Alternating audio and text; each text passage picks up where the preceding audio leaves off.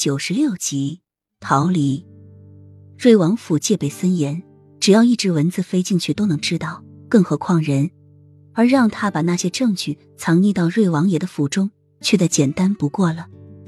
雨涵在心里冷笑：若他真的这样做了，到头来一样是死。通敌叛国可是诛九族的，虽然不会诛到皇上的头上，但是瑞王府里的人却是一个也逃不掉。而他说不定会在之前就被皇后的人除掉。什么一生安然无恙、荣华富贵，那都是说他到阴曹地府的时候。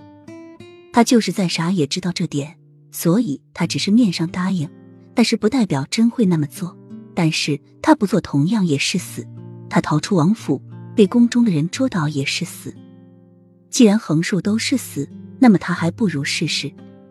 停轿走到那条河流的时候，雨涵突然叫停，说自己要小姐。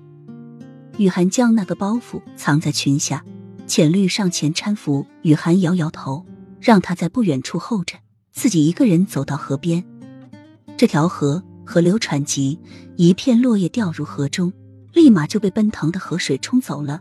雨涵用手试了试水温，有丝微凉，看了看前方，脱掉一只绣花鞋，装成失足落水的假象，又将包袱绑在胸前，身体小心翼翼的躺入河流中。立时冰冷，将雨涵的身体团团包裹住。王妃落水了，王妃落水了。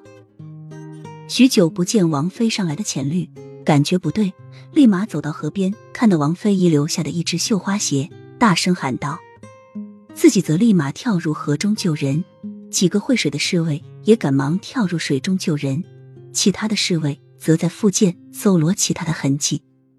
直至过了一个时辰，都没有找到王妃的影子。得知雨涵落水的瑞王爷，立马派了他身边的暗卫和侍卫全力搜查，冷冷的说：“找不到王妃，你们就等着做奥尔的晚餐和夜宵。”